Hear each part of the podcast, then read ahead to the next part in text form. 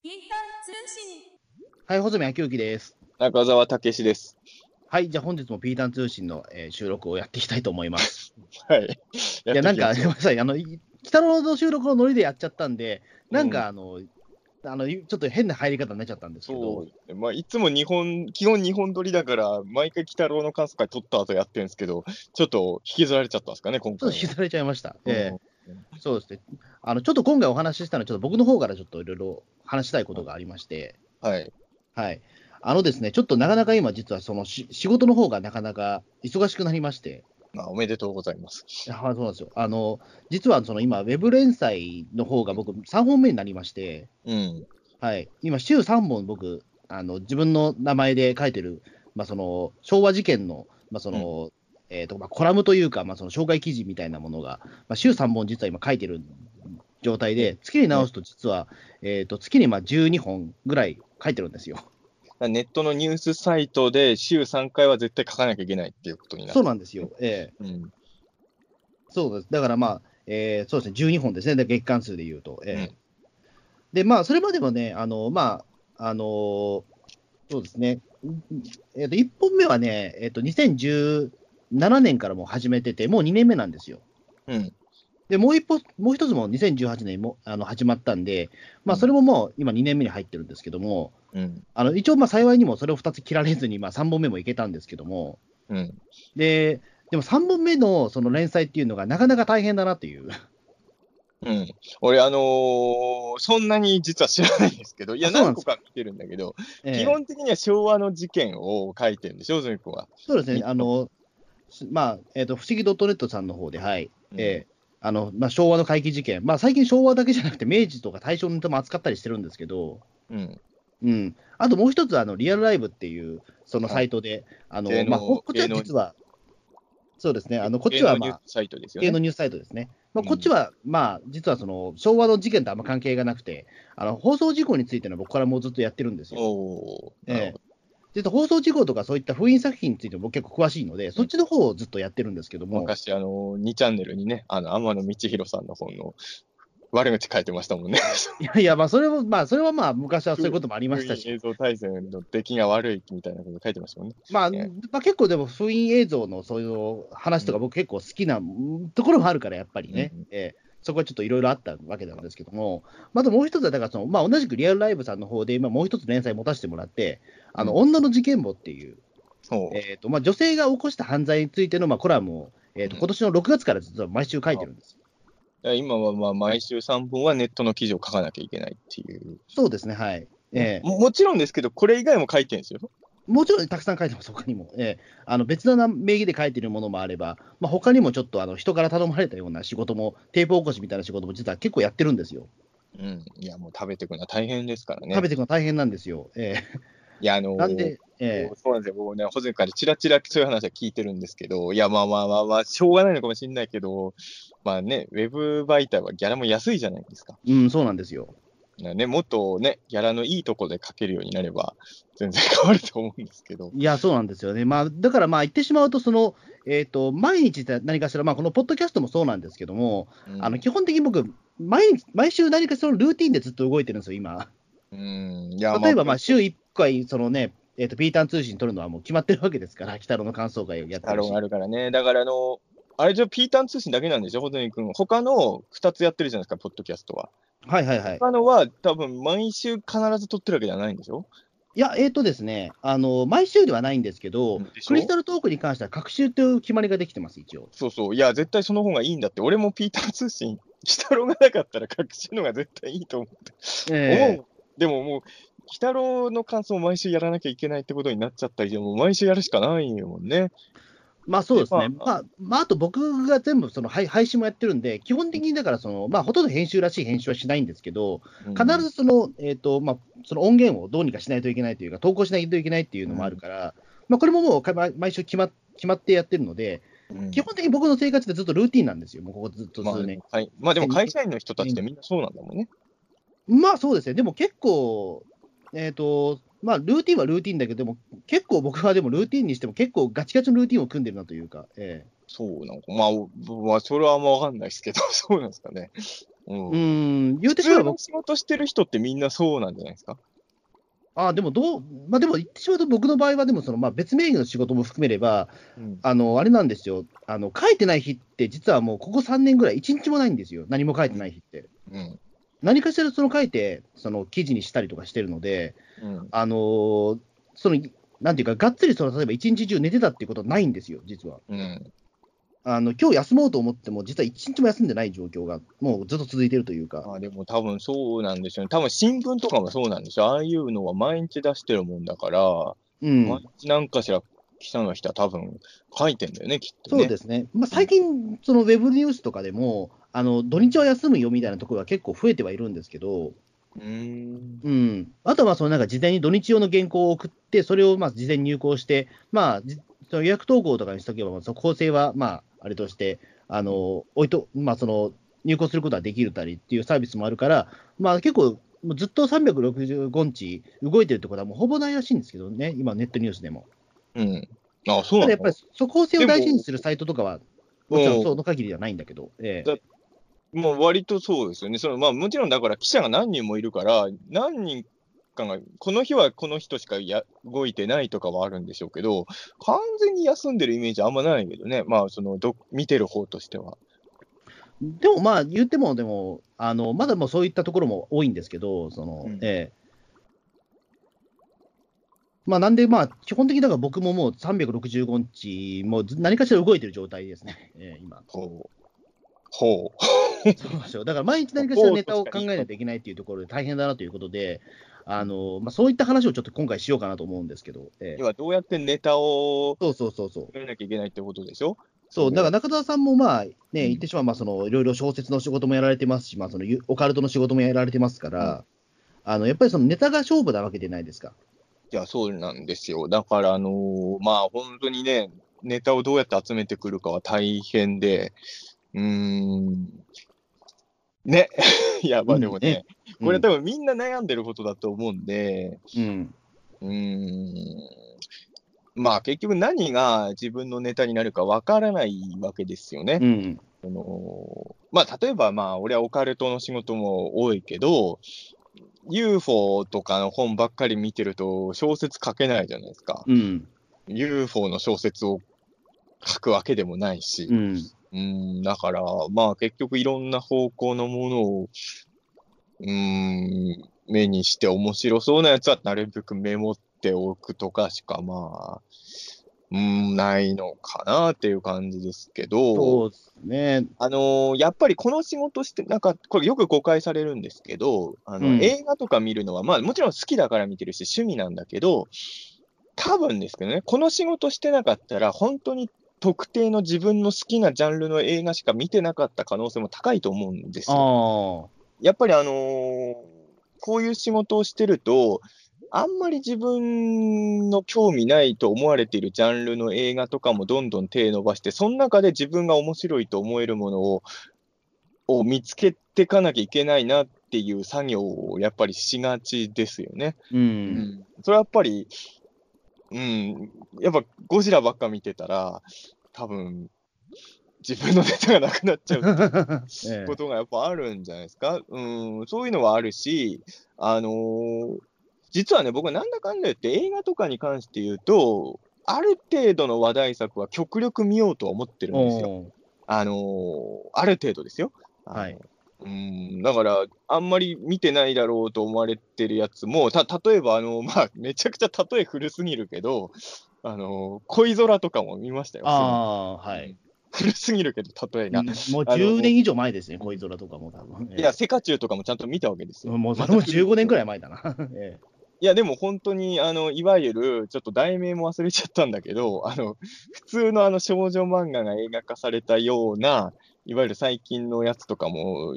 話題になったやつは見ますよ。な、どれ？え花より団子とかですか？いそれは、それも古いやん。それも古いな。ええでも、ちょっと最近、なんか、リメイクされたりもしたけど、えああとそれ、そういうので言うと、例えばね、あのララランドとかは、あはいはいはい。多分自分はこの仕事してなかったら見なかった映画だと思うんですよ。ああ、そうですよね、でもそうか。うんうん。でもやっぱりアカデミー賞取ったっていうし、あの一応見ようかと思って、まあなんか自分に活かせるものもあるかなと思って見て、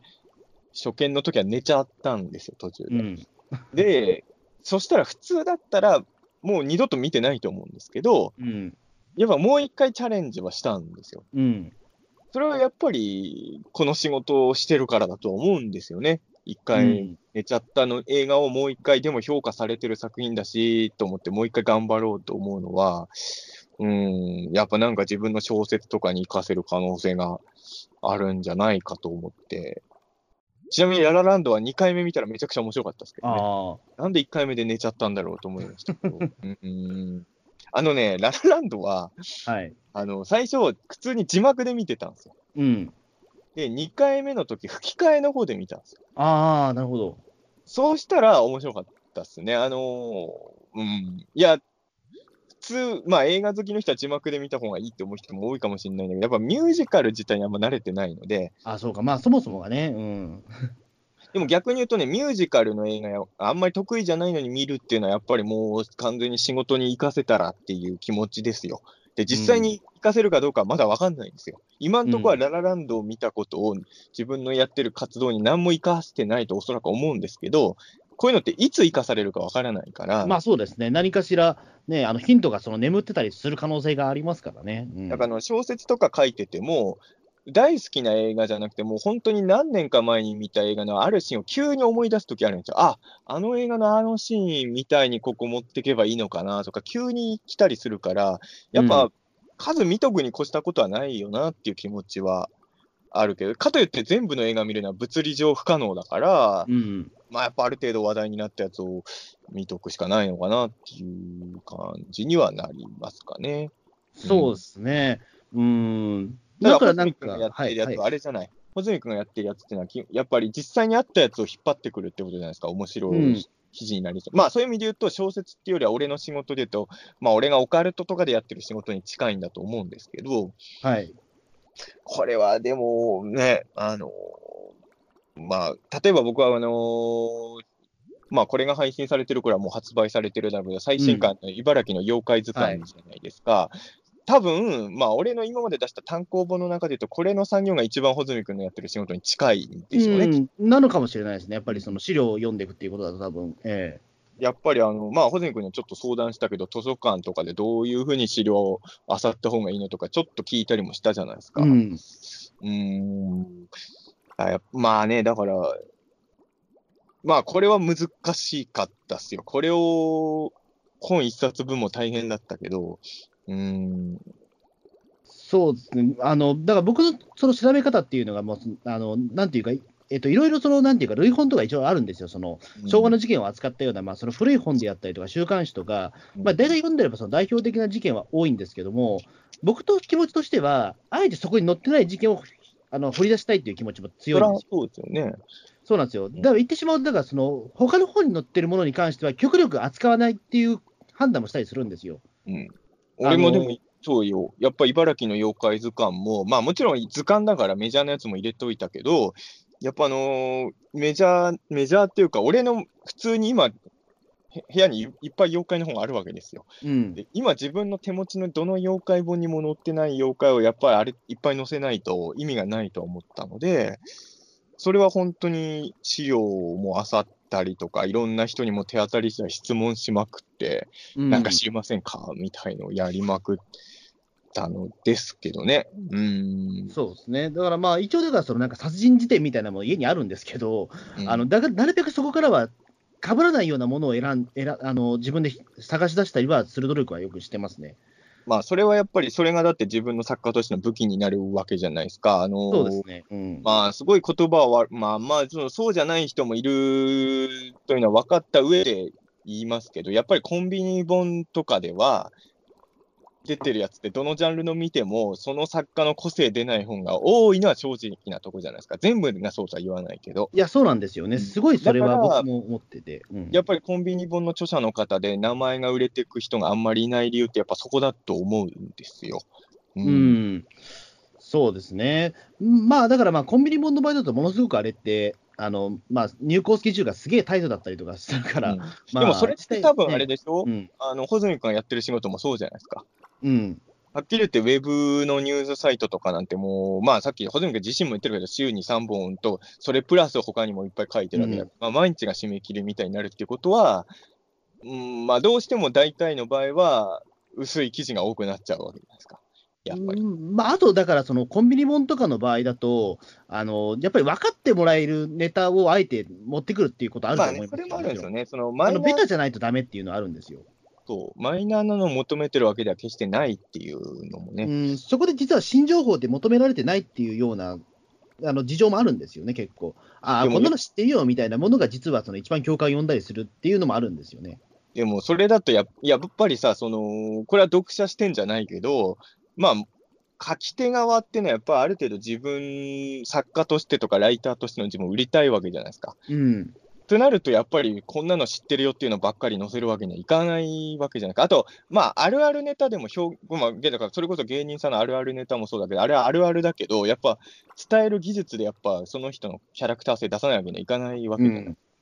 だからそこはね、やっぱり、うん、ただ俺はそういう意味で言うと、穂積君とタイプが違ってて、うん。まあ、茨城の妖怪図鑑の作業は楽しくやれたけど、まあ正直言うと、俺はその物事を紹介する文章を書くのには、は嫌いじゃないけど、そこまで好きじゃないの。ああ。要はあの最近だとね、あのーこれが配信されてる頃はもう出てるかもしれないけど、7月の頭に陽戦者さんから平成大特撮っていう本が出るんですよ。うん、で、これは、まあ、昔ね、昭和に大特撮っていう本があって、それの平成版ということで、まあ、平成に出た特撮をもう、まあ、考えられる限りすべて紹介するみたいな本なんです。すごい比較ですね、それ。ううん、要は、ウルトラマン、仮面ライダー、ゴジラ、ガメラ、スーパー戦隊みたいなやつだけじゃなくて、まあ、いわゆる特撮なんていうのは普通の映画とかドラマにもバンバン使ってるじゃないですか。うん。だからそういう、まあ、例えばそれこそ、オールナイトロングみたいなやつとかも特撮としてちゃんと紹介するみたいな感じですよ。うん普。通にはまあ戦争映画とかね、ああいうのも全部載せるみたいな、えー本で、これで言うと、あのーいわゆる作品のレビューみたいなやつ、俺は7作品分ぐらいやってるんですけど、うん。まあ、やっぱり、いや、これは楽しくやれたけど、その、ここにはあんまり自分の意見とかを入れるものではないわけですよ。ああ、そうなんです作よね。品紹介だ。うん。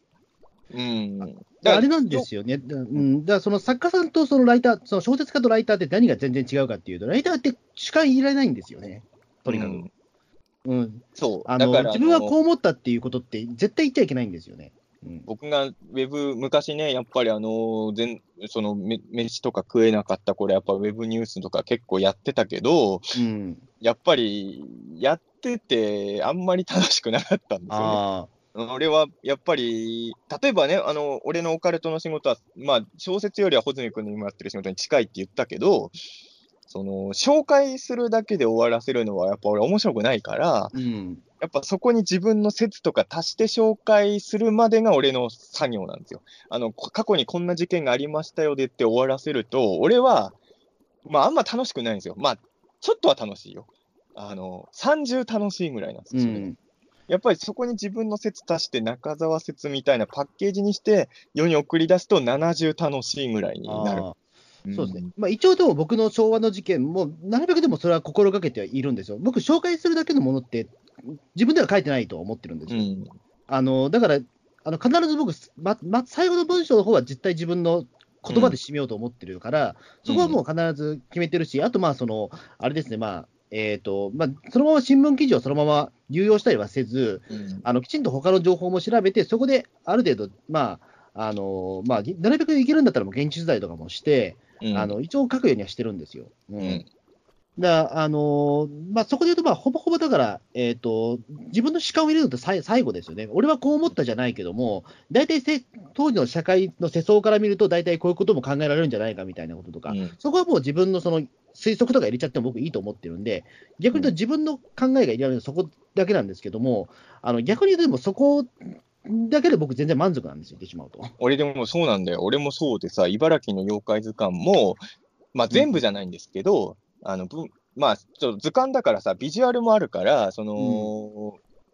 このこの妖怪にはこのくらいの文字数がいるみたいのが、割と向こうで決められてたところもあるわけですね。うん。で、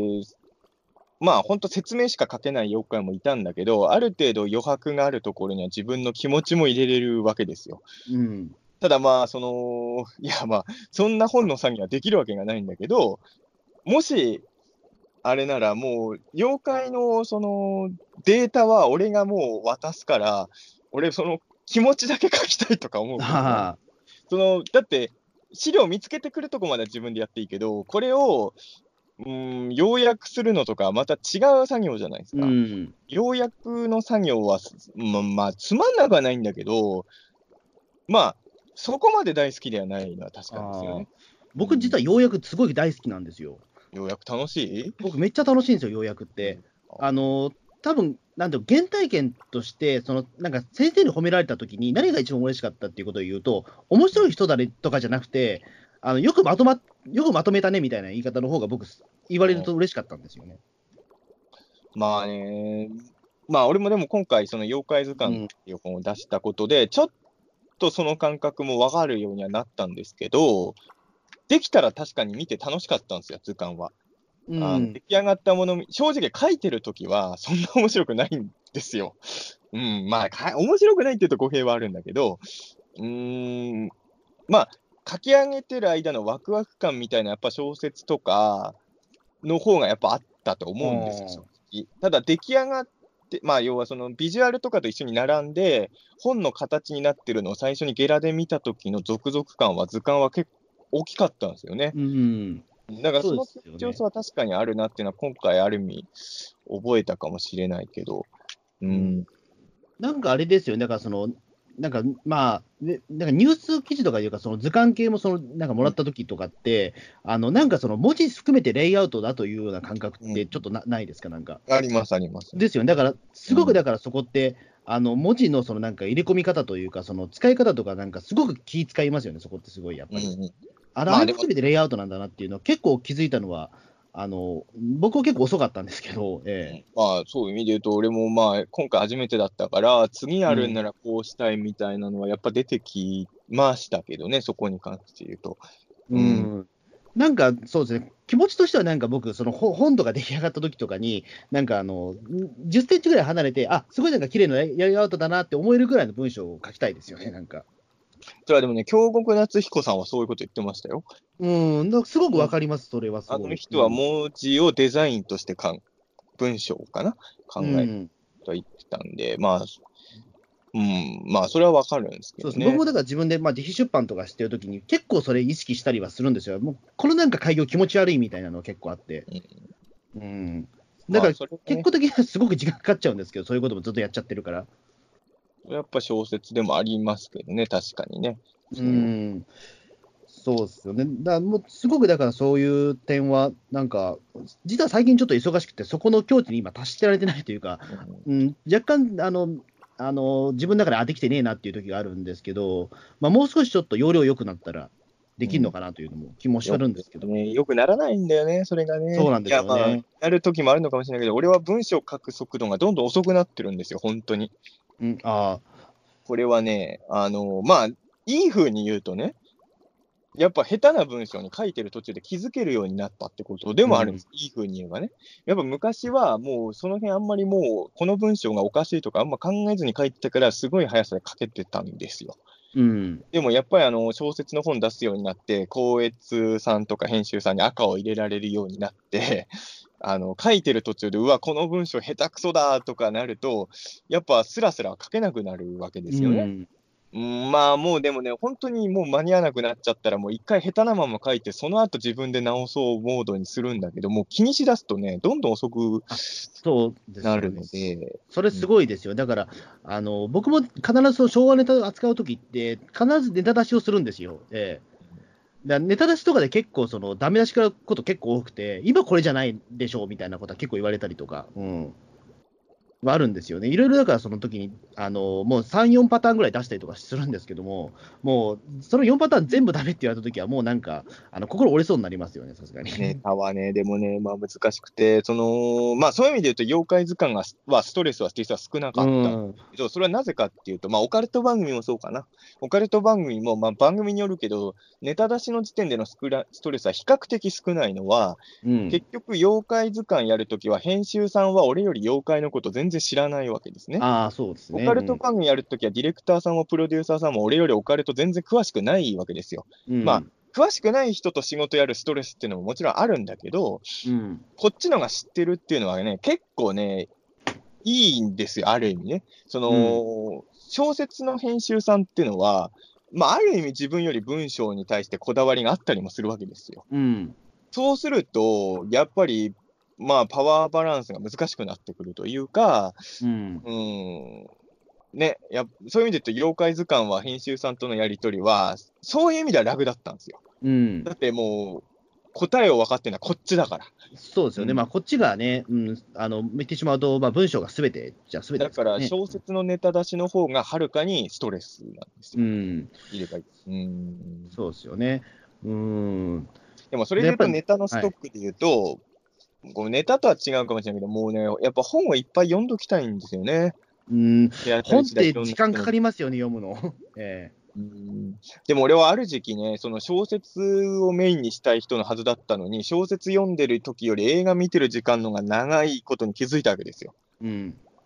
一日の間に。俺今日絶対小説読んでた時間より映画見てた時間の方が長い。映画ってやっぱ見出すと2時間止まんないわけですよ。俺は最初から途中でやめることって、まあ特に映画館だとまずできないですからね。俺家で見る時もね、映画は一気見派なんですよ、絶対ええ。うんだからまあ映画見るときは逆に言うと時間が取れるときしかもう見ないようにしてるんですけど、うん小説って一気読みそんなにしないじゃないですか。まあする人もいるだろうけど、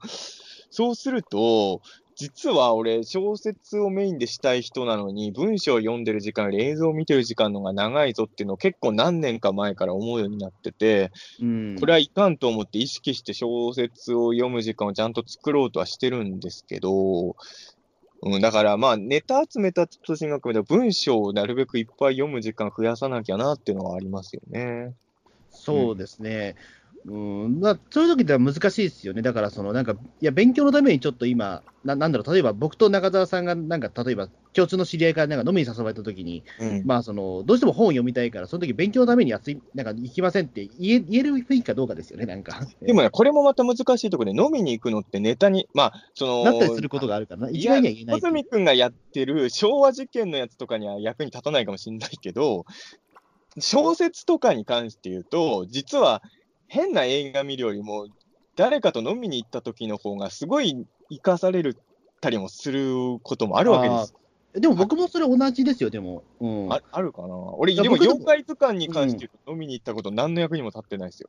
いや、あれなんですよ。一応、だから僕の感覚として、昭和の事件を扱うときに、あの絶対な、なんていうか、僕の気持ち、あくまで気持ちの問題ですけど、現れてねえじゃねえかって言われたらそれまでなんですけど、絶対現代的な視点入れたいんですよ、僕、どうしても。うんうんあの今の人が読んで、面白いものを書かないと僕いけないと思ってるんですよ。いや、それはそうですよね。であの言ってしまうと、それまでよくあったコンビニ本とかだと、本当、津山事件とか安倍貞事件とか、毎回同じで、切り口も毎回同じだから、僕、それ読者として読んでて、全然面白くないのは、これ多分現代的な視点が今足りてないんじゃないかっていう、多分2世代、3世代前のものがそのまま残っちゃってるだけなんじゃないだろうかって僕、本気で考えてたんですよ。うん。そこで言うと僕は今生きてるから、あのなるべく僕も今最近のものとか、なるべくバンバン見て、現代の視点からあの、うん語れることできないかなっていうことを結構毎日考えてるんですよ。うん。でそういうことで言うと、あの飲みに行くとかって結構僕大事というなかその時にあのこういう事件見つけたよっていうふうに振ってみることはよくやってます、正直。ああ、まあ、それはあるかな。で、これであのよくわかんねえなって言われたら、それで引っ込めたネタもありますし、うんあめっちゃ面白いねって言った時は、そこからさらに取材追加したりみたいなことをやってたりとか。まあ、俺は、もう飲みに行ってる時に途中でバレることがあるけど、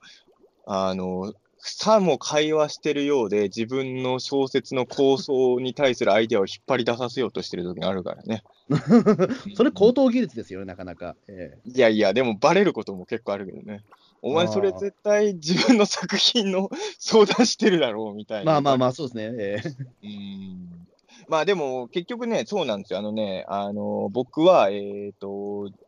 えっ、と、あれ何年、2017年にですね、うん。あの、キモイマン2っていう本を出したんですけど、うんこれがその、えっ、と、その3ヶ月前か4ヶ月前にキモイマンの1が出てるんですよ。うん。で、1早からね。そうえ次に、すぐに2出そうってなった時に、まあ正直言うと俺は、きあの、最キモイマンってやつはもう1で完結してる話だったんですよ、僕の頭の中では。続きを書く想定が全くなかったから、もう急に続き作ろうってことになったから、ネタ出しとかももう自分のある引き出しの中からもう必死で出すしかないみたいになったわけですよ。うん。で、結局ね、あの、キモイマン2っていうのは、まあ、俺の小説読んでる人は、おまあ、にしかわかんない話になるかもしれないけど、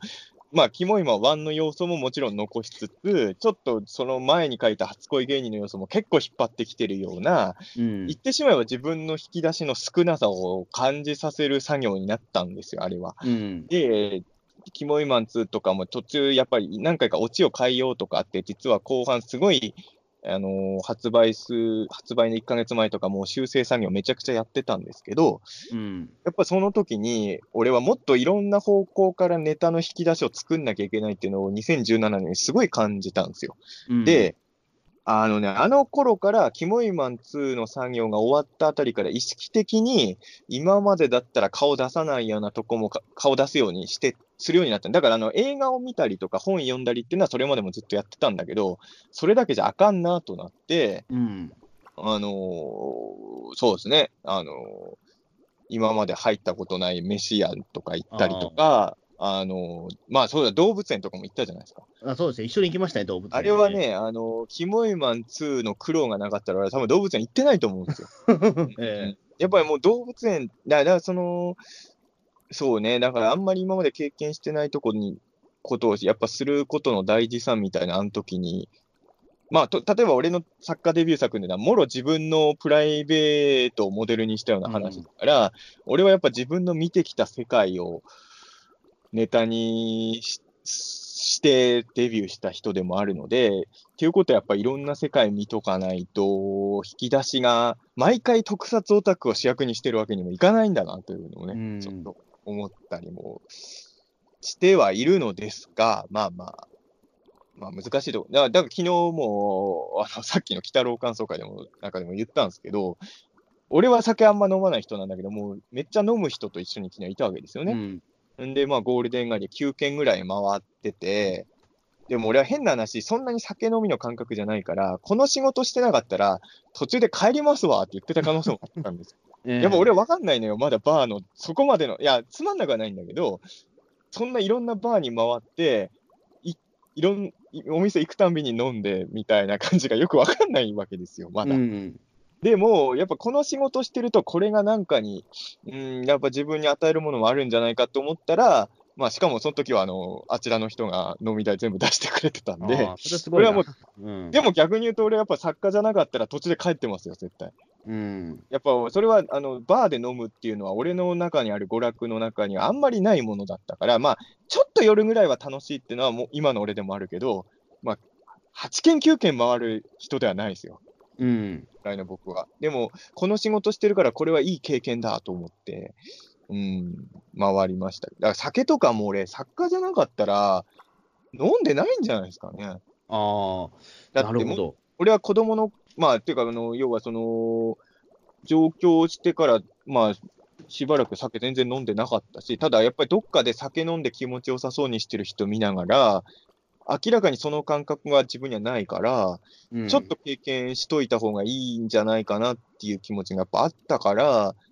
まあちょこちょこ口つけてみたら、まあ今はちょこちょこ飲めるようになったからみたいな。一回酒飲みの気分を味わいたいと思ったんですよね。そうです。ね。まあなんか、あれですよね。だからその酒飲みというか、その、ななんていうんですかね。その落語家さんとかって実はその、下戸が多いみたいな話もあって、あの、下戸なのにそのよ、落語ってやっぱ酔っ払いのしのが出てくるお話もあるから、本当はその、えっ、と、酔ってる人の方が有利に思えるかもしれないんだけども、実は下戸の方が有利なんじゃないかって話もあるんですよね。なぜならその酔っ払ってる人を常に見てるからっていう、まあね、それはあるかもしれない。その滑稽さがあるけども、ただそのやっぱり言葉の節々みたいなところってちょっとあるんですよね。例えば、あのなんだろう、酒にありついたみたいな、そういった言葉の面白さみたいな、妙味みたいなところっていうのは、これ、酒飲みじゃ出てこない言葉だったりとか、不意に出てくる言葉とかが、酒飲みの方が実はあのエネルギーが、そのパワーが強かったりすることもあるんだけども、それはい一概にも言えないんだけども、ただそこでもやっぱり勝負することはできるみたいな話は聞いたことがあるんですよ。飲めなくても。そうね、だから、あのーそういうのは、だからあれですよね、あの遊園地とかも、大人になったらもう行かなくていいと思ってたんだけど、やっぱり行きたいと思うようになったからうね。ん。うん、やっぱり VR とかもそうですよね。あのうん。経験しなきゃとは思ってなかったんじゃないかな。ああ、ね。僕でも本当にでもあれなんですよね。まあ今、その毎日何かしら書かなきゃいけないし、連載も3本になっちゃったんで、なかなか時間取れないんですけど、うんあの、本当に時間が許すなら、マジでいろんなとこ行きたいんですよね。あの、いや、でもね、そこれはね、あのーローカル線乗ってもう、うん気ままに行きたいなっていう。えまあ、今の穂積君は、まあ、しばらくそれで行くしかないだろうけど、えうん、やっぱどっかで毎日書かなきゃいけない生活は脱しないと、パンクすると思いますよ。まあそうですね。だから今、まああの、まあうん最初から言ってるけど、まあ正、正直言うとね、今あのどっちも文章書く仕事してるけど、僕のが基本的にギャラ単価高い仕事やってるじゃないですか。うん、やっぱり、あのーそっちに移行しないと、どっかで、だってた年取れば取るほど人間体力も落ちていくし、うん、まあ多分やっぱ、そっちに目指していくしかないから、で、なるべく、あの、一日に出さなきゃいけない量を減らして、その取材の旅とか出れるような生活にやっぱもい持っていけるようにした方がいいですよね、それは。そうですね。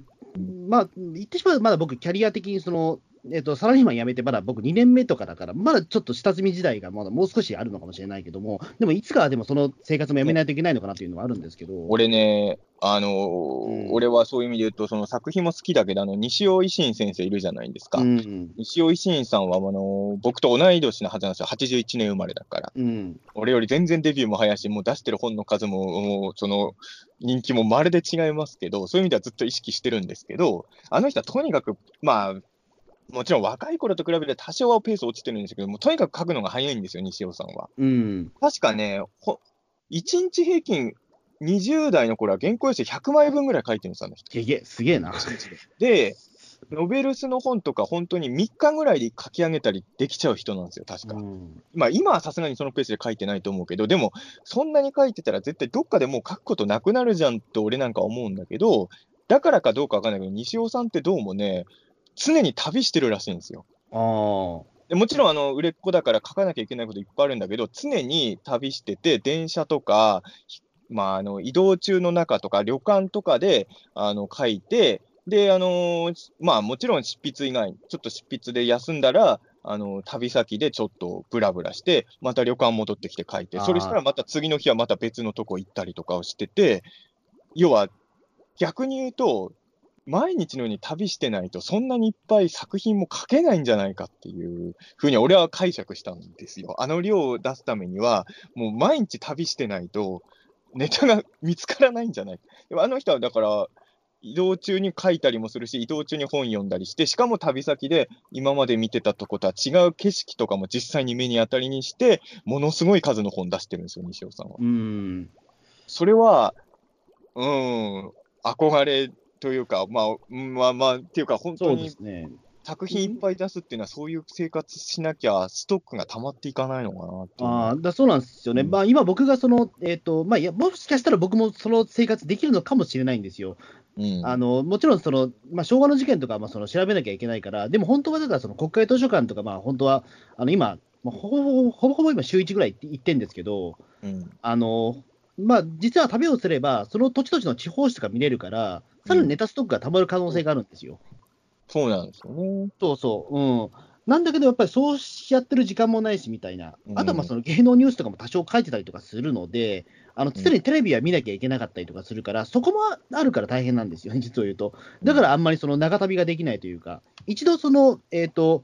なんで山梨とかにちょっと取材行った時に、うんどうしてもその家で書く時間がないんで、うんその身延線に乗って書いてたとか、その携帯でポチポチやりながら書いてたっていうことはありましたけど、やっぱりうまくいかないんですよね、すごい。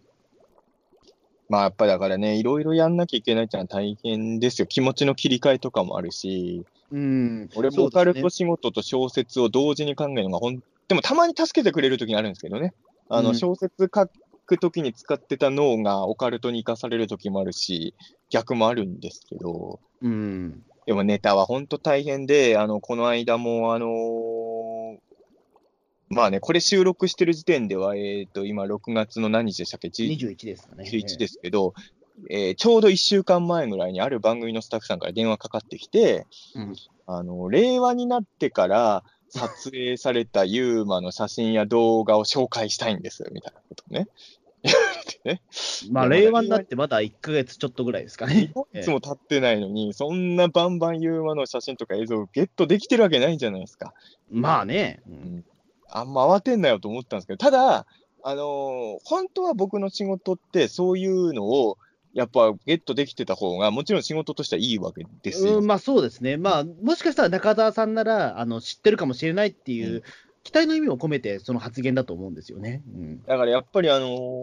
でもね、大変ですよ。だからそ、オカルトもやっぱりあの、緊急検証とかも、あの、最初に出た時は超楽だったんですよ。うん。なぜならもう、その30年ぐらい自分がずーっと主張してることをただ言ってただけだから、初期の頃は。うん。でもやっぱり何個も出てくうちに、もう新しいものを、だから毎回番組のテーマ決まってから、その番組で中で言えるものを探し出す作業が、シリーズの何段目からははそうなってきたわけですよね。うん。やっぱそうなると、やっぱり、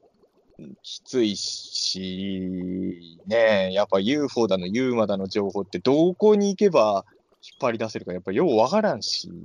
うんねそうですね。うん、やっぱりだから、その常にな、なんだろう、こういったものは、ななんだろうな、えっ、と、うんまあ、てなんかやっぱりキャッチする能力みたいなのは常に磨かないといけないのかもしれないですけどね、すごい。あのね、そう。だから多分同じもの見てても、やっぱちゃんとそこから自分がネタに使えるものをひキャッチできる人とできない人がいるわけじゃないですか。うん。だから俺は、まあ、あの映画とかに限らず、なんとなく目にした、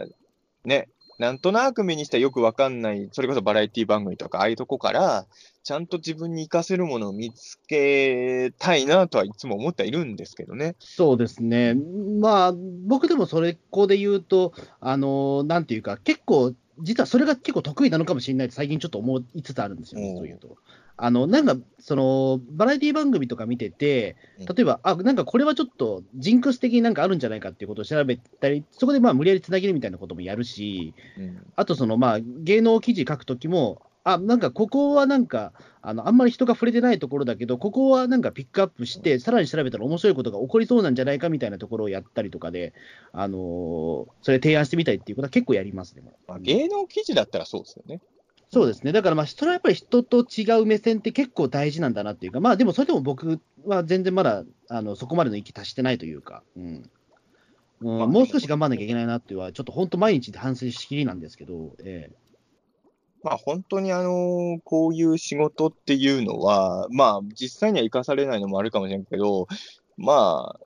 まあある意味作家とかって自分の精神を守れるなと思うのは、何やってももしかしたら自分のネタに使えるかもって思えるわけですよね。うん。うん、だからそういう意味で言うと、まあ、なんだろう。例えばこう、ん、まあちょっといい、例えば大工さんがね、大工さんがみ映画をとかを見たりとか、もしくは、あのーなんか動物園行ったりとかで、それを自分の仕事に活かせれない可能性の方が高いわけじゃないですか。まあ、たまに活かせるあると思うけど、で僕らの仕事は、まあ、結果的にはやっぱり活かせないかもしれないけど、なんだって、あ、もしくは自分の人生の失敗談とかもですよね。うん。その失敗をなんか活かせるかもしれないとか考えることは一応できるので、それはまあ、ね。幸せなことではあるんですけど、まあでも実際に活かせるか仕事に転嫁できるっていうのは、結構、言い訳にも、そのなんか人生の言い訳に使えるからいいですよね。うん、それはいいなと思うんだけど、ただ、そうそうそう。うん。うん、もちろんその確率としてはね、経験してることの中のほとんどは結局使えてないんでしょうけど、ただ、いっぱい経験しないとど、当たりにも引き当たらないので、うんまあだからね、いろんな本読んで、いろんな映画見て、いろんな経験するっていうのがやっぱ一番いいんですけど、そういう意味で言うと、あのーたまにそういう生活やるのはいいんだけど、俺はやっぱさっきほ穂積君が最初に言ったけど、あんまりルーティンみたいのができちゃうと、ネタが見つからなくなるなって気はしちゃうんですけどね。あやっぱ違ったことをたまにやらないと、さっき言ったあの俺のキモイマン2現象になっちゃいそうで怖いですよね。だから逆に言うと、俺はやっぱ偏った人間だったから、見てきた世界があまりにも偏ってるっていう反省がキモイマン2の作業の時すごい感じたんですよ。俺やっぱもっと違う世界知らなきゃいかんと、あの時にーすごくったので、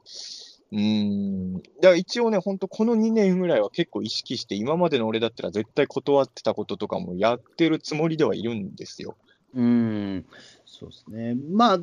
まあ、確かに僕、ルーティーンっていうのがちょっとなかなか辛いかなと思う、さっきちょっと冒頭で話したんですけど、でも実はそのうちルーティーンって楽な部分もあるなというかいや、、もちろんもちろん。あの毎回これやるって、毎日これやるって決まってるって、意外と楽だぞみたいなところもあるんですそうなんよ。ですよ。あの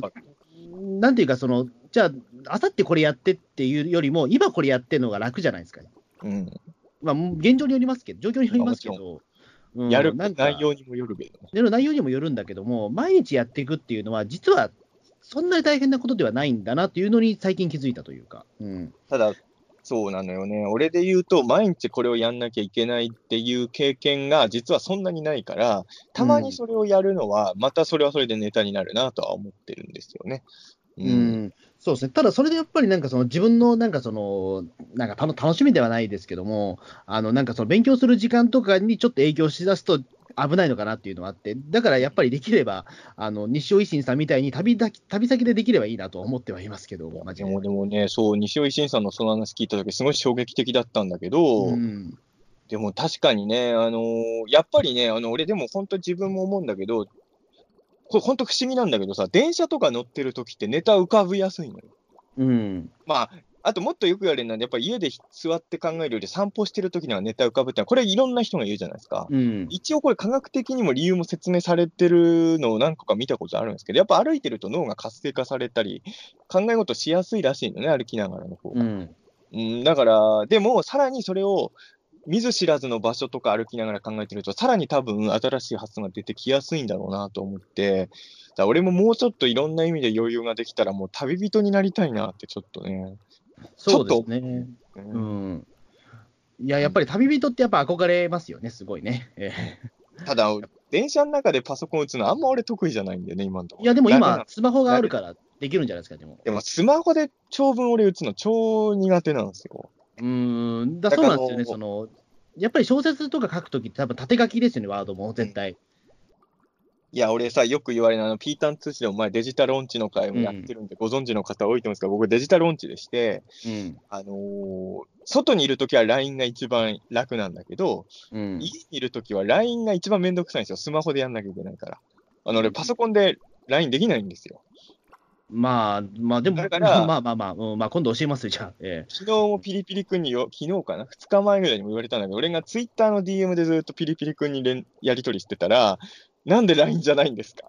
うん。いや俺は家で家だと Twitter の方がやりやすいからだよってことなんだけど、うん。やっぱ、もうね、スマホで文章を打つのがね、だから、いや、携帯作家の人とかすごいなと思うけど、スマホでち長文やるのが苦手。で、たまに、あのー、ツイッターとかで DM とか、Facebook のメッセージとか使うのはそのせいなんですけど、僕は。ううんん。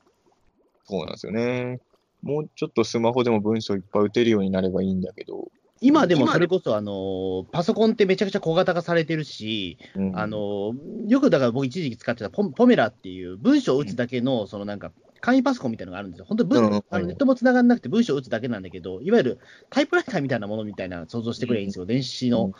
だそれとかは、あの、結構そうですね、その、まあ、やっぱり記事書くときって結構重宝しましたね。今あんま使ってないけど、今はもう全部スマホで書いちゃうけど。ええああ、そう、スマホで書いてんのか。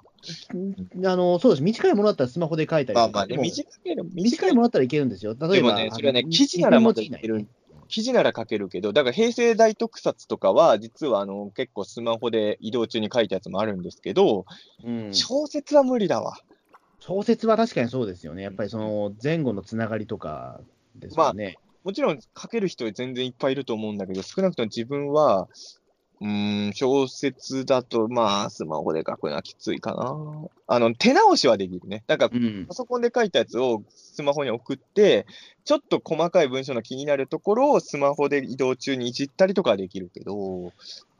初めから最後までバーって書くときはやっぱパソコンの方がいいよね。そうですね。うん、なんかだからもっと効率のね、いい方法みたいなものがね、まあればいいんだけど、なかなか、えでもね、効率は本当俺思うんですけど、あの、僕よりね、何倍も売れてて、俺よりもすごいいっぱいペース、作品の発表のペースもは早いね、あの、脚本家さんとか作家さんとか周りいっぱいいますけど、で、その中のひ、その人はね、俺よりもいっぱい遊んでるし、俺よりもいっぱいわけわかんない映画見てたりもするんですよ。ーうん、多分効率よく、自分の何倍も効率よくやってるんだろうなと思いますよ、そういうね。そうですね。やっぱりだから、その昔の何でしたっけ、そのまあ、時はそう世代というか、その手塚治虫先生とか、例えば横山光輝先生とか、うんあの毎日、原稿終わった後映画見てたって言いますからね。でもさ、そう、あの時代の漫画家さんってさ、今はあんまりそういうことないけどさ、週刊連載を何本も抱えてるわけじゃない。うん、うん、意味わかんないよね。週刊連載、だって毎週一つの漫画作るだけでもすごい大変なことだけど、それを何いやだと思いますよ。それ本当はだと思うんですよ。うん。手塚さんもそうだし、俺ささ、一時期さ、ドラえもんのさ、発表してた時期を調べてた時があるんですよ。うん。要はそのドラえもんってコロコロコミックと学年誌で同時に書いてるじゃないですかそう。ですね。小学1年生から6年生までね。えそしたらこの月に、この名作とこの名作とこの名作って同じ月に生み出されてたんかいみたいなのが結構あるわけですよ。えうん。もうどうやってネタ見つけてきてるんだろうとは思うよね、その量を考えると。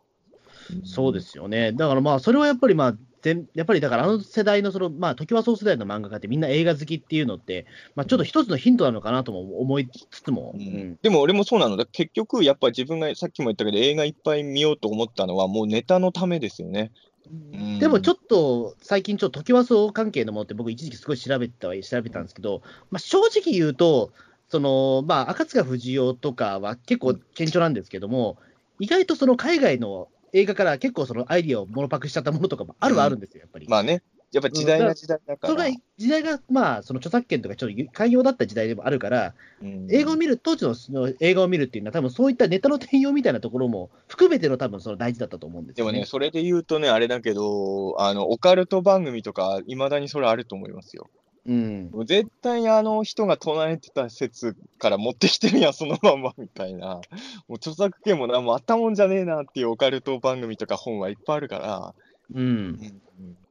そうですね。だからまあ、まあ、ただ単にそれを紹介するときって本当にまあ、げ芸がないというか、うん、もちろんだからそういう時って出典って一番大事になると思うんですよ。うん出典はこれこれこれですよっていう、ちゃんと言えないと、俺、障害はできないと思ってるんで、まあだから本当にね、そこは、うん、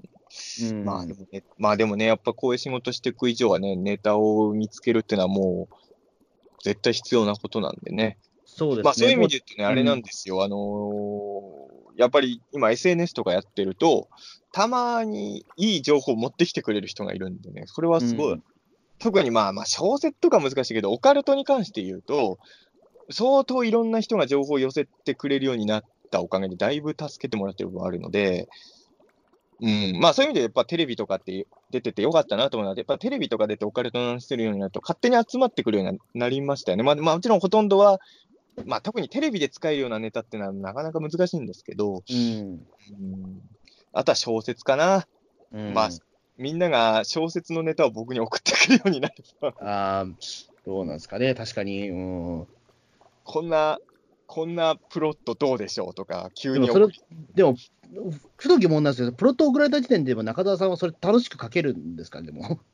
いや、だって俺、俺、そのままプロットっ、て一番大楽しいような気もするんだけど、あのね、そのまんま使うことは絶対ないです。あの、要は、いろんな人の考えたプロット見たら、それがヒントにはなるじゃないですか。あそれは、うん、まあ、かといってね、まあ、わけわかんないプロット送られてきても、多 分読むのも苦痛な時もある。いやうんうん、たまにあるのよね。あの、これはそのアイディアじゃないんだけど、いや、それ俺に送られてもと思うんだけど、あの、作家志望の人がたまにね、自作の小説とか送ってくる時あるんですよ。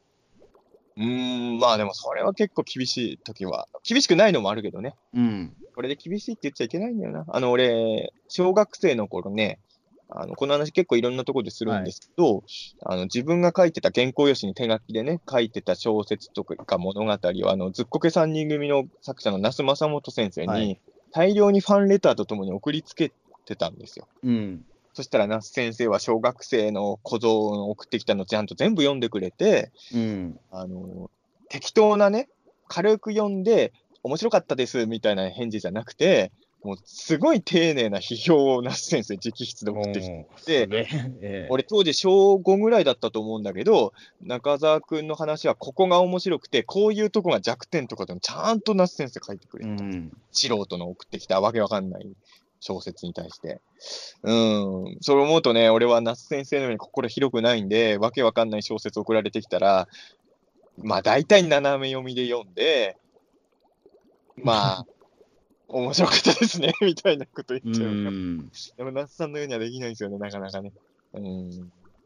そうですね。まあ、やっぱりその受け取る側というか、そのやっぱり頼む側もやっぱりそれはね、いろいろ条件とはあるとは思うんですよね。その何でもかんでも送ればいいっていうわけじゃなくて、もちろんその礼礼儀ってもちろん大事だったりするし、その関係性みたいなのも非常に大事じゃないですか、やっぱり。俺は一応ね、ちゃんと熱いファンレターとともに自分の持ったから。うん、さすがにそれがないとねっていうのはあるじゃないですか。ええ。ライン、ラインというか。ええ前一回あの困ったのは、俺にさ、新しいウルトラマンの企画書を送ってきた人がいてさ、いやいやいやと思ってさ、いや、それ、俺どうしようもできないじゃない、そんなもん渡さ。うーん、ね それどう、どうしろっていうというか、うん。いや、意見が欲しかったんだよね。ああ、のそういうことか。やっぱり、まあ、俺は特撮の仕事、まあ、ライターとかもしてるから、中澤さんから見て、この新しいウルトラマンの企画じゃどう思いま、別にだから、あの、中澤さんの力でこれを、あの、つぶらやプロに通してくれって意味で送ってるわけではもちろんないんですけど、うん。まあでも、まあ、まあね、だから斜め読みかもしんないけど、でもいろんな情報が集まってくるっていうのは、それ自体は悪くはないかなとは確かに。うん。まあでもね、一番今欲しいのはユーマの写真と動画です。まあ、これはでも、どうね、まあまあ、考えて出るものじゃないですからね、そうなのよ。これはもう送ってき、まあ自分で撮るか送ってきてもらうしかないわけですよ。う。うん。で自分で撮るなんて俺、松戸丼しか撮って撮れたことないから、ユーマなんて。まあ本当にあれが松戸丼かどうかは俺も中でもまだわからんけど、だから、そうですね。なんかやっぱテレテレビはさ、結局その写真とかで映像がないとや、まあ地上波はね、うん。やっぱり話だけだと面白がってくれないし、目撃した人の絵でもしょうがないから、とは言ってもそんな頻繁にユーマの写真なんて来ないよ、集まってまあでも、それ頑張って撮るしかないっていうのもあるかもしれないですね。だから、一時期俺、だからその心霊写真の紹介というか、その関係の心霊はできんねん。は心霊は、そう、心霊スポットに行って、写真を200枚とか300枚撮っていたら、顔っぽく見える、その光の差し加減とかあったりとか、あの、なんか撮れたりするんですよ。あのね、俺、まあだから、まあ、まあそういうの好きじゃないけど、うん。結局テレビがね、あの、ユーマとかで心霊ロケばっかりになるのは、まあ、もちろん心霊のがファンが多いっていうのもあるんだろうけど、テレビ的には、これもしかして霊かもってすぐできるじゃない。そうそうそうそうそう。うん。ユーマはね、これもしかして非番号かもってできないじゃない。うん。うん、その差はね、だ心霊はね、まだ確かに、ただ俺は、まあこれはもう俺のポリシーとしてね、あのー心霊写真とかの仕事はしたくないので、うん。やっぱりユーマをやるって決めた以上は、それは俺の作家性だから、うん。よりネタ集めは大変なんですけど、だってユーマはね、山の写真いっぱい撮ったって山しか写ってないからね。うん。うん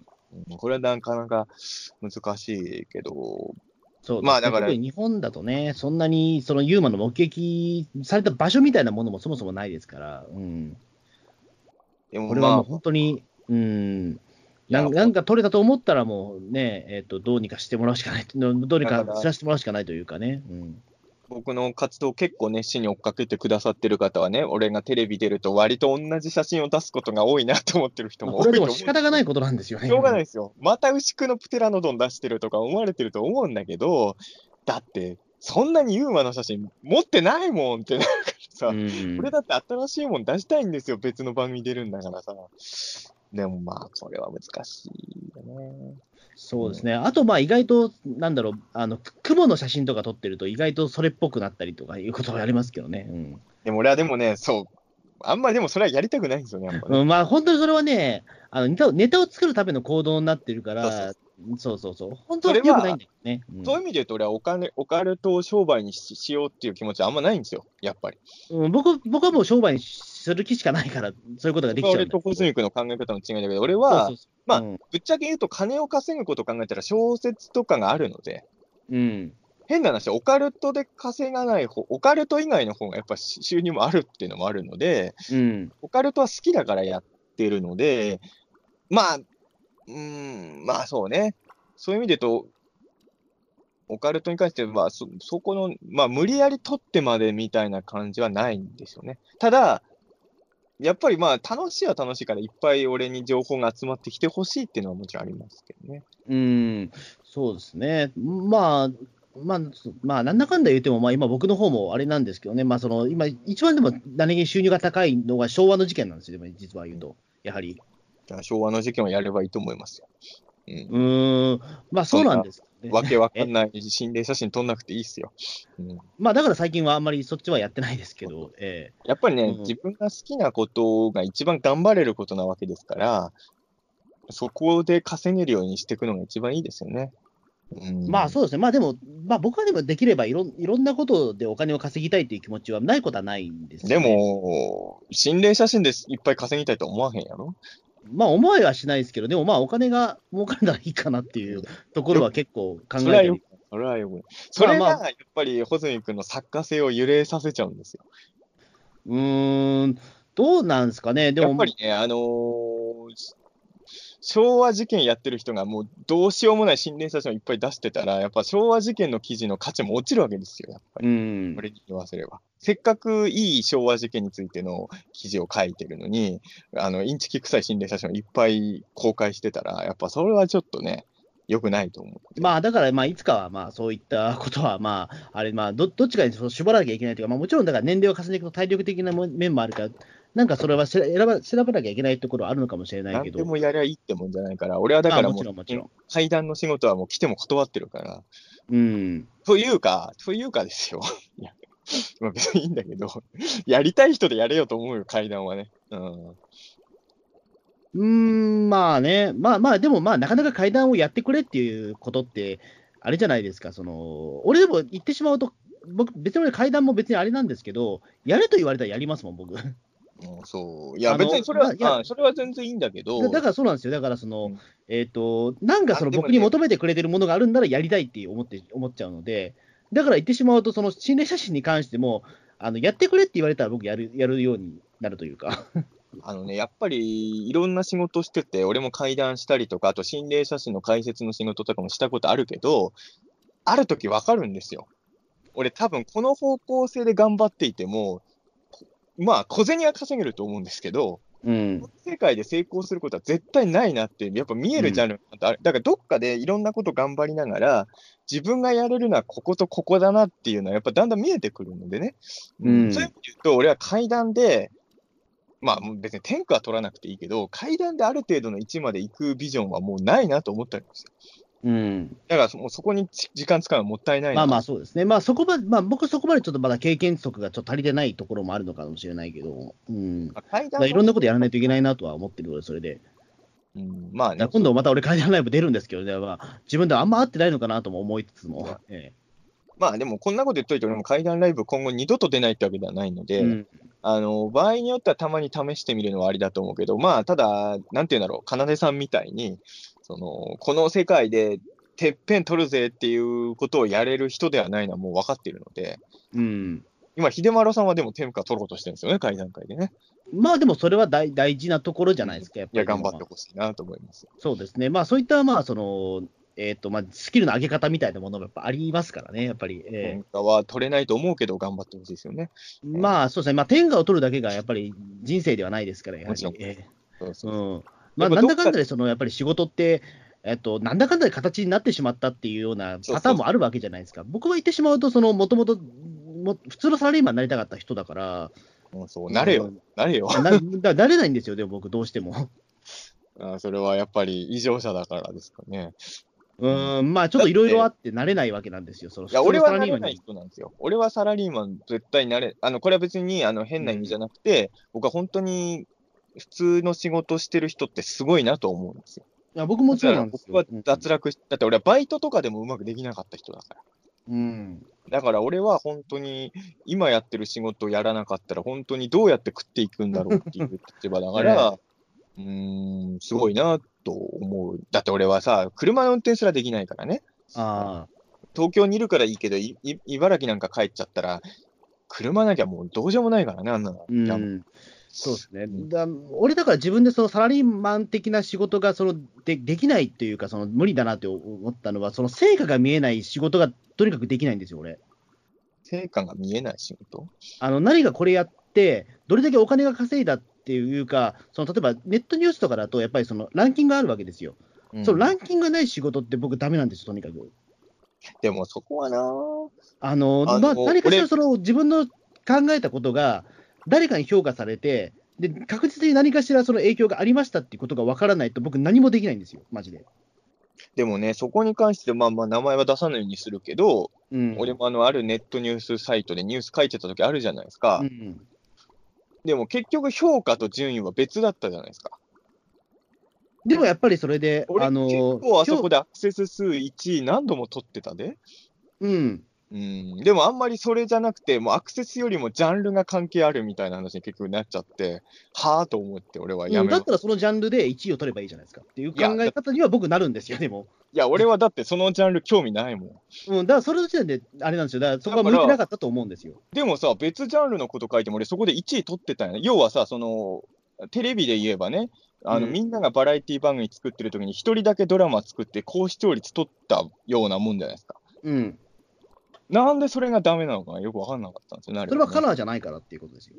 えー、そう納得いかへんわ。だからやっぱりそこ、でも僕はそこをカラーに合わせるっていうことって、僕、すごく実はあのやる気をわ湧いちゃうんですよ、実を言うと。うん、まあまあ、それはね、そういう人もいるだろうだからそこで成果を出したいって僕、思ってしまうから、で、いういうことで考えると、あの例えばなんだろう、その、えーと、この間のつなぎをやってくださいとかっていうことというか、その売り上げが見えないものって僕、一切できないんで、でそれが、そのジャンルに合わせるのが得意だっていうなら、オカルトーカーズの時はちゃんとジャンル合わせてくださいよ。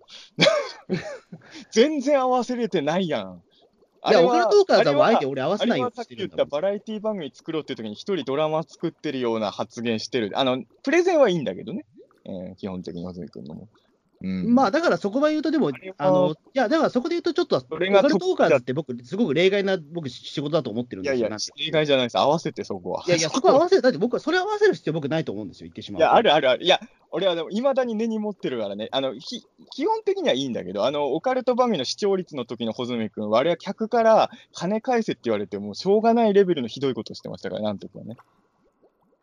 まあでも、それはでもやっぱ俺がややったからだと思うんですよ、多分それは。いやいや、あれ誰がやっても、いや、あれ、穂積君がやってたから、周りの人があいや、だから俺が俺がやったから、ああいうちょっと偏ったランキングになっちゃったっていうところだと思うんですけど。うん、だから、あれだは、だ完全に方法としては間違ってなかったとは僕はいまだに思うんだけども、ただやっぱりその好きな人から見るとどうしてもっていうところはあるから、あのそこでは僕、向かないなと思ったんですよ。いや、本当向かなかった。だから好きか嫌いかであの問題じゃないところだったら僕、できるんですよ。だって好きな力が強いライブじゃないですか、あれはだって言ってしまうと。っていうか、いやオカルトってあれでも全部好きな力が強いじゃないですか。違いますよ。あれは、言っときますけど、フジテレビの番組であれやっても怒られますよ。あの、マニアが見てないところで。いやいや、それはフジテレビはそれ怒る怒るでしょ、いや、いなくだって、だってオカルトなのにオカルトじゃないことをずっとやってたんだもん。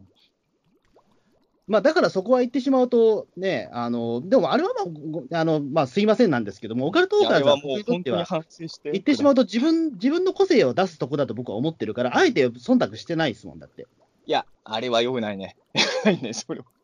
まあ、オカルトーカーズはちょっと、あれ例外、マジで例外なんですよ。いや、それは、それはちょっと、あなたが勝手にそう思ってるだけですから。でも例えば俺、この先はあの階段ライブ俺行くけど、うんそこはだって俺、すごく自分の役割を把握してるもんだって。でも違うんだよ。それで言うとね、前ね、あの、穂積がまだスタッフだった時に、俺は怪談ライブで、俺がちょっとネタっぽいことやったら、穂積君が、これことやっちゃダメなんですよってすごい言ってきたじゃないですか。であれはだってちゃんと、俺、あれ全然、だってあの時は客も納得してたし、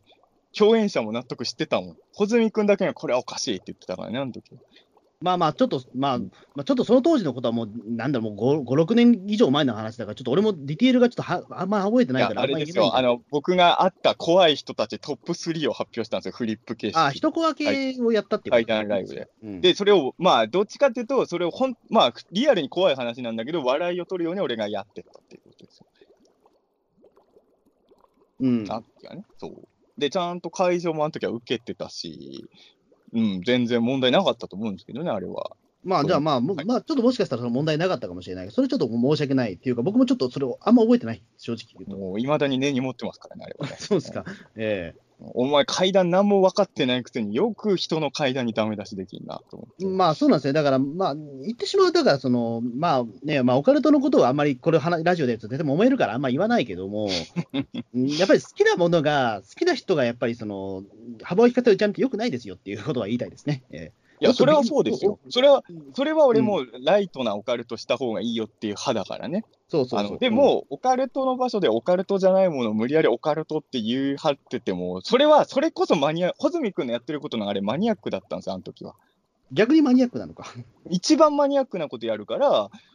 良くないと思うんです、あれはね。ああ、なるほどね。全然ライトユーザー向きじゃなかったんです、あれは。うん。まあまあ、でまあ、だそこで言うと、だから俺、昭和事件に関してはライト向きにししてるところはありますよ、でも。うんあれは読みやすいと思う。そうそう、だからそこはちゃんと僕の中でも、ちゃんとその精査ができてるところだと思う思うんですよね。うん。うん。と思いますよ。いや多分そこで。で普通に俺、オカルト好きなふりをしてやや、やったものは多分絶対あの場では受けないじゃないのは分かってるからですよ、それはもちろん。うん、だだから、うん、細井君はあんまり、いや、本人の評価とは違うかもしれないけど、あんまり人のジャンルに合わせるのは多分得意じゃないんですよ。だから、まあ多分だから、いやだから表層的なところで、だから、その、ねうんそのニュースサイトではできたっていうのは、細井君はそもそも芸能ニュースとか好きな人だからできたんです。まあかもしれないです、ね。合わせるのが得意なんじゃなくて、あれは好きなジャンルだったんですよ。うん、あと、まあ、意外とその構成力とかが多少僕あったのかもしれないですけどね。うんんあんまり興味がないものでも、実はそのまとめることって僕できるはできるので、うん、うんそうでなかったらやっぱりここまでできてないですから、やっぱり。ええまあ、ライターはね、それができるかどうかだったりするから、そうそうここまでしそれだとしたらもうし仕事ないですから、構成力がないと。うん。あのね、そこはね、本当大事でね、あの要はあの、それが全然できてない人いるじゃないですか。うん。うん、結局最初から最後まで何の話だったか分かんなかったみたいなね。うん。でも本人の中では多分納得してるんでしょうけどね。えーそうですね。だからまあ、あのただ僕、自分の考えを述べるのって、実はあんま得意じゃなくないないんですよ、もともとが。でもその割にはピータン・シューちゃん、ピータンとしては自己主張激しいね。いや、だから、自己主そのだから、ライターはその、えーと自己主張しないから、あのー逆にあの自分の自己主張を言うためにネットラジオ始めてるとこあるんですよ、俺は何度もその放送局からでも。もこの話は、尾住君言ってるけど、うん。まあ、ライターの仕事は続けてもらっていいんですけど、うん。君はね、ピータン通信とかでこういうことできるんなら、本当は小説とかも頑張ってほしいんですよ、僕は。うーん。あのいや、だってその自分の主張を伝えるためにわざわざウェブラジオを始めるってことは、自分の主張を伝えたい欲もあるわけだし、さらに言うと、まあ、別にこれは悪い意味で言うわけじゃないけど、穂積君ってのは特殊な考え方をいっぱい持ってる人だから、そういう人ってのはやっぱり小説を書いてほしいんですよ、俺はね。それは、うんライやさっき穂積君自覚してるけど、ライターでは活かせない能力なんで、そこは。ライターでそれやると怒られるんで、これをやっぱり活かすには小説か、まあ、小説よりはダメかもしれないけど、まあ、100歩譲って脚本とかなんでしょうね。うん。まあ、だから脚本も大変ですよね、ないかや、なか大変だけど、だから小説が一番向いてると思うんですよ。やっぱあなたの特殊な思考、まあエッセイでもいいけどね、小説かエッセイは、やっぱ穂積君は、どっかでその、時間をもうちょっと作れるようになったらチャレンジそうですね、ちょっとそこはね、いや、でも実はちょっと小説的なものに関しては、若干今、ちょっと学ぼうとは今してるんですよ、いろんなもの読んだりはして、あのなんでかっていうと、そのさ今やってる3本目のその女の事件簿っていうのが、比較的ちょっとその、普通にその、えっ、と、それまでの僕の従来の書き方じゃなくて、あの想像でもいいから、ちょっとセリフとかちょっと多めに、ちょっと付け加えてくれって言われたんですよ。なるほどね。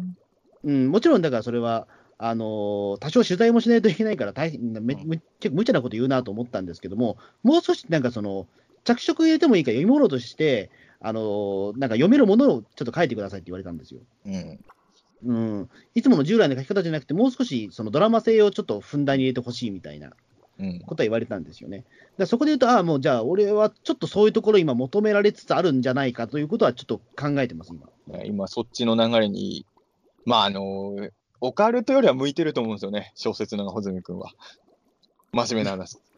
いや、俺一応どっちの仕事もしてる人間としての意見ですよ。俺、オカルトの仕事も小説の仕事もしてるけど、穂積君にどっちのが向いてるかって選ぶんなら、間違いなく小説の方ですよね。うん。はもう断言しますけど。うん、まあ、小説の書き方って、でもわ難しいですよね。やっぱり分かんないんですよね、やっぱり自分がね。うーん、まあまあ、それに関して言うと話が長くなるんで。まあそうですよね。うん、まあ、もう文体っていうのがなかなかその、ねえっと手に入れるっていうのは大変で、うん。まあ、俺もだって小説が実は一番苦労してるから、うん、まあ、オカルトの仕事よりも苦労してるんですよ。いや、まあ、苦労してればお金ももらってるからねなんですけど、う、うんん、やっぱ小説が一番大、脚本よりも大変。俺はね、俺はですよ。これも人によってもちろん違うでしょうけど。だけど、まあ、やっぱりね、まあ、他の人と違う考えを持ってる人は、やっぱ小説とかで発表する方向性は、まあ、アウトプットとしてそっちも持っとくのは悪くないと思いますけど、ね。まあ、そうですね。まあ、ちょっとだからそれはね、あのかんやりたいなとは、まあ、やりたいというか、あのーで思ってますけど、もう少し収入が安定すればというか、なんで僕の、あのぜひ自主出版の方を買ってくださいということを言いたいですね。そうしたら僕、あれは言ってしまえば、すってしまえば、あのそのまま僕に入ってきますから、え自費出版の本って言った方が売れるんですか、同人誌っていうよりも。え同人誌って言葉が強いんですよ。そこはね、前も話したけど、いまいちピンと、俺俺はやっぱりね、なんか自費出版って言って、保全あの本を出してるのが、いまいちピンとこないんですよね。いまだにその同人誌っていうと、エロ本作ってんのってマジで言われるんですよ。あまあもちろんね、オタクじゃない、オタク、まあそういう人もいるのかもしれないうけど、そそう、特にその、中澤さんぐらいオタクの人だったら、あの同人誌って言って、エロじゃないってことは分かるんだけど、一般層の人に同人誌っていうと、エロ本作ってるって本気で思われるんですよ、あれ。でもね、俺、やっぱそれで言うとね、俺もしあの自費出版って聞くと、どうしても文芸者とか新風社さんとかの、あの感じのやつを想像しちゃうんですよね。あでも、それはでも逆に言うと、あの出版マニアの人なんですよね、多分一般人はそうなのかな？自費出版って聞くと、俺どうしても、だからそういうとこで本出してる人っていう風に受け取り、あの、もちろん俺は保全君知ってるから、そうじゃないの知ってるんだけど、ああいう出版社さんにお金出して出してる人なのかなって、逆に言うと出版関係の人に挨拶するときはそういう人なのかなって思われちゃいそうじゃない？あまあ確かにだからそこはねあの気をつけて、だからその気をつけてますけど、だから言うところは気をつけてるけど、うん、使い分けですよね。だから出版関係の人と会うときは同人誌出してますって言った方がいいですよね。そうですね、だからまあ、自費出版っていう言葉も大きいけども、でもまあなんかその、ね、なんか飲み屋で知り合った人とかには、自費出版って言った方が伝わりやすいあまあそれはそうところがある。そうなると、こういうポッドキャストとかが一番難しいところはどっちのが、俺やっぱりね、そう、まあ俺はどっちかというと出版の仕事してるからなのかもしれないけどね、自費出版っていうたんびにね、どうしてもなんか引っかか、変な気持ち悪い、もやもや感が出ちゃうんですよね。自費出版。んまあ、そうなんですよ、だからちょっと同人誌、じゃあまあ、もう本当だから、まあ、台所事情を言うと、あの一線ぶすってるんで、うんあのこれだから同人誌のレベル超えてるんですよ、実は一線ぶするって。うんうんあのこれってもうほぼほぼじあの出版レベルのそのやつまあを僕が全部印刷で出してるんで、うんあのだからもうこれってもう、逆に同人っていうと逆に言葉がでかすぎちゃってるんですよ、でもど、現実。そううんそうかな。うんだから俺はだからね、多分だからお前、それ同人誌じゃねえじゃんって言われることも、同人界隈から言われることもあるんですよ。じゃあ、ピーターン通信の中だけのルールで、今後も多分、穂積君のその本の話はたまに出ると思うんで、うん穂積君が自費出版って言ったと俺は同人誌って返すけど、それはもう、うんまあ、それはそれでいいですよ、じゃあ。えやっぱね、自費出版って言うとどうしても出版社にお金払って出してる人なんですよ、俺の中ではね。えあーまあね、まあ、確かにそういう、ね、考え方の人も多分まあほ中田さん以外にもたくさんいると思うので、、まあ、俺の周りに実際そういう人いっぱいいるからね。自費出版で出してますって言ってる人が。で、同人誌の人はやっぱみんな同人誌って言ってるんですよ、僕の周りは大体。うんどうしてもその辺がね、うん。まあ、なんで誰かお金を出してくださいというか、ずっとまあ、お金を出してくださいじゃなくて、ちゃんと僕に仕事くださいなんですけど、えまあでも本当にね、あの、いや、俺はね、穂積君はその出してる同人誌のやつとかは、そろそろ商業出版に目止まっても、全然いいと思うんですけどね、なかなか。うんやっぱりその前例がないないっていうか、でもあるでしょ、の昭和の解決、まあ、昭未解決事件に書いた本とかいっぱいあるじゃないですか。あるけど、やっぱりそれって、まあ、あんまり深くは言えないんですけども、やっぱりその、売れなかったっていう事情もあるんですよね、その過去が、うんあまりにも。うん、まあ、売れ、うん、まあ、あんまりそこは俺詳しく知んない過去にあんま売れなかったって事情もあるから、ちょっとその難しいっていうところあると思うんですよね。うん、だからずっと出てないんですよ、その手の本って。なるほど。うん、だから、あのーオカルトクロニクルみたいにさ、うん、怪奇実験とそうじゃないやつを混ぜる、うまうまく紛れ込ませちゃえばね、うん。いいのかもしれないですけどね。そうですね、まあそこまで僕が器用だったらいいんだけど、やっぱ俺、オカルト興味ねえからねっていう。ええあのね、あのー例えば、戸学会さんとか、足尾さんとかもそうだけど、うんあの、穂積君は多分自分と違う、近いパーソナリティの人を5、6人ぐらいのグループ作っちゃって、それで出版目指したら、方が商業の企画取りやすいかもね。あでもそれはでもちょっとね、思ってます、正直。多分ね、あのー一、人だの力だと難しいのかもしれない、もしかしたら。うんそうなんですよね、だから、あのなんだろう、多分俺が自身があんまり多分協調性がないのかもしれないんですけども、あの全部僕がその中心になってやるものばっかりになってるんですよね、今、言ってしまうと。その今やってるポッドキャストも、まあ、僕が言ってしまうと座長なわけですよ、その自分であの編集して出してるっていうことで言うと。で、うんそのやっぱりまあ、同人誌こと僕の自費出版に関しても、基本的に僕がやったことがそのままなってるっていうところで、全部その一人相撲を取っちゃってるような感じなんですよ。うんだからそこで言うと、だから全部僕一人でななんか全部やっちゃってる感じがして、これって健全なのかなっていうのはよく悩むんですよ。うん、誰かからそのなんか、あのうん。これこれややりたいから協力してでもいいんだけども、あのまあ、そういそういったもので、例えばなんか誰かとタッグを組んで、これこれこういうめ企画を目指しましょうっていうこと、実はほとんどやってないんじゃないかなっていうのがうん、あるんまあ、ポッですよね。ドキャストに関して言うとちょっとわかんないんですけど、うんうん、まあ、本とかはそうね。そうですね、だから自分でそのやっぱり即売会とかに応募して、自分のでそのレイアウトも考えて売っていくって、まあ、多分ね、そうなんですよ、そればっかりやっちゃってるから、あの一人で生きていくことにしかできてないと思うんですよね。俺、それはでもなんか、うんた方が多分、あの小説とかじゃなければ、うん、研究本とかは多分ね、いきなり一人の作者で本目指すよりは、そっちの方が多分、比較通りやすいんだろうなっていう気はするけどね、なんとなく。うんだから仲間を集めるっていうのもね。そうですね、うん。なかなか、まあ、ウェブ番組とかに関して言うとね、それは番組によって、実は、その、誰がメインか分かんなかったりもするので、うん、その配信してる人が中心かっていうと、そうでもない時も意外とあるので、うん、まあ、クリスタルトークと飛び立ては僕はどういうふうにやってるのかあんまり知らないので、わかんないんですけど、うーん。うん、まあそうですね。うん。うん、だまあ言ってしまうと、まあ、うん。うん、まあ言ってしまうと僕、多分スーパー企業貧乏なんだと思います、めちゃめちゃ。のうん、まあピーターンあのな通信ですけどね、僕はあの技術的なことが何もできないので、配信は。はお願いするし、まあ、大宇宙の王者もオカルトコーストも全部別の人が入ってるんで、じゃあもう、逆に俺、それだ、羨ましいなと思うんですよ、すごい。うん、そこにだって任せられる中澤さんはすごいと、逆に俺はそれはできないんですよ。やってくれる人にならやってもらった方がいいじゃないですか、そんな。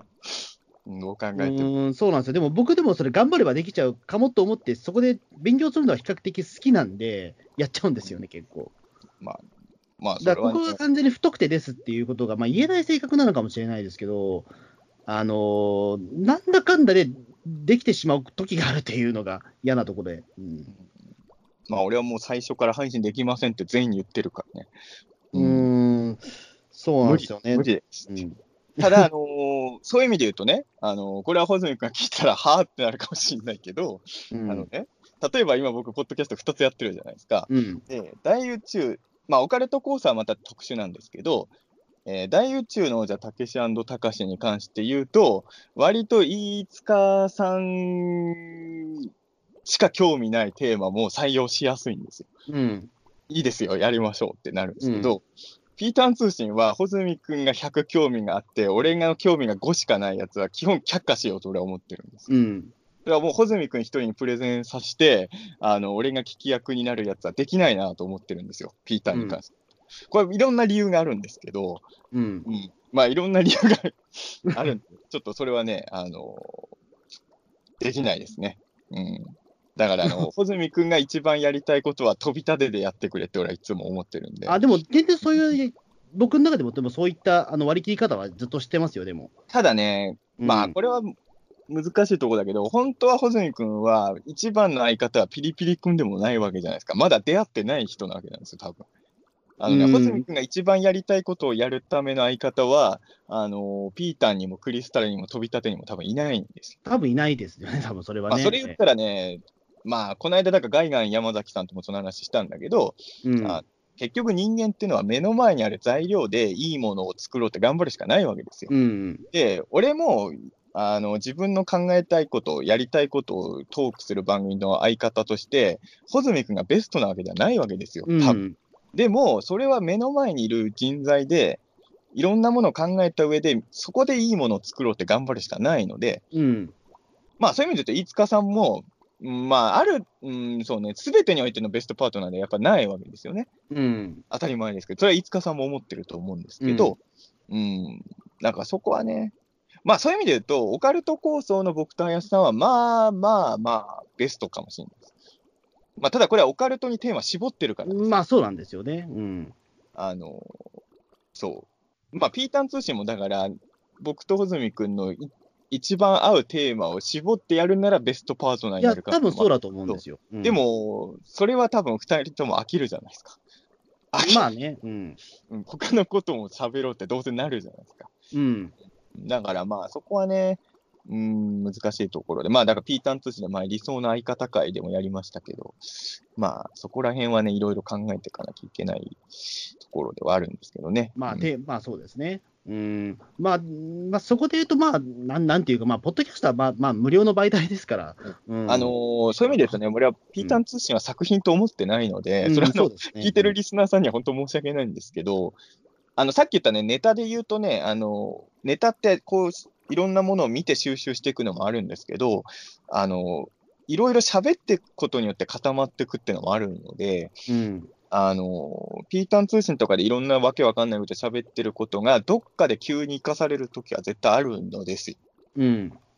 だからまあその、これ自体は作品じゃなくて、作品を作るための作業のをみんなに聞いてもらってるって感じですかね。そうです。まあ、言って、まあ、いい言い方をすれば、ドキュメンタリーを今、お聞かせしてるみたいな ふうに思っていただければ。いいふうに言えばそうなんですよ。えだからピータン通信も大宇宙の王者もオカルト構想もドキュメントで、特にオカルト構想はちょっと怖いのはね、オカルト構想で組み立ててきたネタを、俺年末のオカルト工学で言ってそうな気がするんですよね、今。うんうんやっぱ二人で喋っていくとね、固まっていくんですよ。いろいろえまあ発見がそうですね。やっぱり、えまあ、ピーターン通信で喋ってることがそのままなんかの番組に生かされることはあんまなさそうですねえまあ、それはまず、ね、僕もないですね、正直。俺が鬼太郎通信みたいな番組のレギュラーにならない限りね。うん。鬼太郎通信のレギュラー出演者になったら、ピーターン通信で言ったことをそのまま生かすかもしれないね。うん。鬼太郎通信。ほら、でも今 JP さんとかね、ポケモンの番組やってるからね。まあまあ、もうそれも夢じゃないかもしれないしね、ええうんマジで。はいうん。夢じゃないといいな。そうですね。うん。な感じで。えーそんな感じで、まあちょっとなかなかね、ゴールのし、まあ、話の終着点が見えない感じですけど、まあ、まあ頑張って生きてますよということで、なんでそのそのええそんな結論なんですね。まあ、とりあえず頑張って、なんとか、まあまあまあ、本当に 頑張ってますっていうことで。僕ら二人ともあのネタ収集に必死なんで、お互いにあの中澤向き、穂積ネタ向きのネタがあったら、送ってほしいですよね。そうですね、えーそうですね、うん、ちょっといろいろとなんか、えーあのもちろん僕もあのもう返事とかも一生懸命返させてもらいますし、え穂積君にあの小説いっぱいみんな送りつけてやってください。ーそうですね、えー。そしたらよろしくお穂願いします。積君は、那須正元先生ばりの丁寧な批評を皆さんにお返事するので。あ、小説ってそっちのすあの小説か、俺わかんない、その批評できねえもんだって。うん。俺もでき、そう、そう俺がね、そう、あの、那須さんみたいにできないのは、俺の時が批評できないですよね。そうそう。あの、心の広さの問題もあるけど、だって、文章だったら俺より上手い人で作家になれてない人いっぱいいると思うもん、はっきり言って。うんあのやっぱりだからその、なんていうか、その正直言うと、アマゾンレビューを見てると、ちょっとゾッとするぐらい上手い人いますよね、時々ね。ええああ、まあ、ゾッとするぐらいひどいやつもいるけどね。ゾッとする、だからどっちかはあるんですけど、でもゾッとするほど上手い人がいて、あの、ビビりますよね、ああいう時。あの、アいっていうか、マゾアマゾンレビューよりひどいのは、ヤフー映画レビューってなんであんなひどいんだろうね。いや、それはもう、あの、何も忖度をしてないからじゃないですか、多分でもアマゾンだってそうでしょ、ほら。いや、でも、アマ、でも、アマゾンは分からないけど、その、めちゃめちゃ文章のうまいというか、批評眼を持ってる素人さんがやいるのがすごいんですよ。だからの、アマゾンのレビュー、アマゾンの、まあ、映画のね、DVD とかのレビューと比べると、ヤフーの映画レビューのレベルの、いや、た中にはもちろんいい人もいるけど、ヤフーの映画レビュー見ると落ち込むもん、俺。っていうか、ヤフーの関連のコメントって全部あれですよね、あんな感じですし、え俺、だってさ、うんこの間もの打ち上げ花火、上から見るかえ下から見るか、あれの、えっ、と、実写版のレビューを見て、見たんですよ。うん。